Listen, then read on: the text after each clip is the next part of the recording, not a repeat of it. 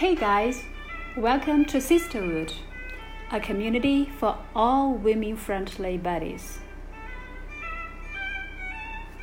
Living room, day. A cozy living room with a table tennis table set up in the center.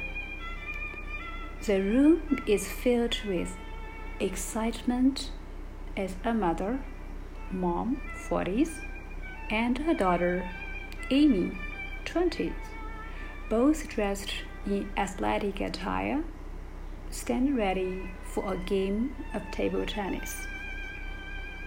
Amy, energetically. All right, mom, let's get started. I'll teach you how to play table tennis. Mom, nervously. I'm ready, Amy. Show me what to do. Amy picks up a table tennis paddle and demonstrates the correct serving technique. Mom watches attentively, her eyes focused on Amy's every move. Amy, while demonstrating.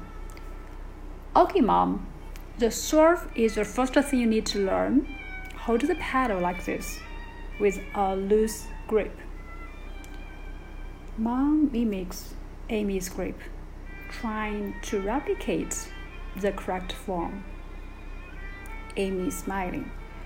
Great job, Mom. Now, stand with your feet shoulder width apart and slightly bend your knees. This will give you a stable base. Mom adjusts her stance, following Amy's instructions. Amy, now the most important part is motion. Start with the paddle behind you, then swing it forward, making contact with the ball at the highest point. Follow through with your arm to add power. Mom imitates Amy's serving motion, her focus intensifying as she tries to get it right. Amy cheerfully. You are doing great, Mom. Just keep practicing the motion. Remember, it's all about timing and control. Mom solves the ball, and it lands on the other side of the table. She jumps with excitement, a smile spreading across her face.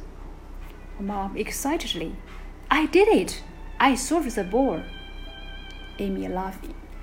Yes, Mom, you did. That was fantastic. Now let's keep practicing and have some fun.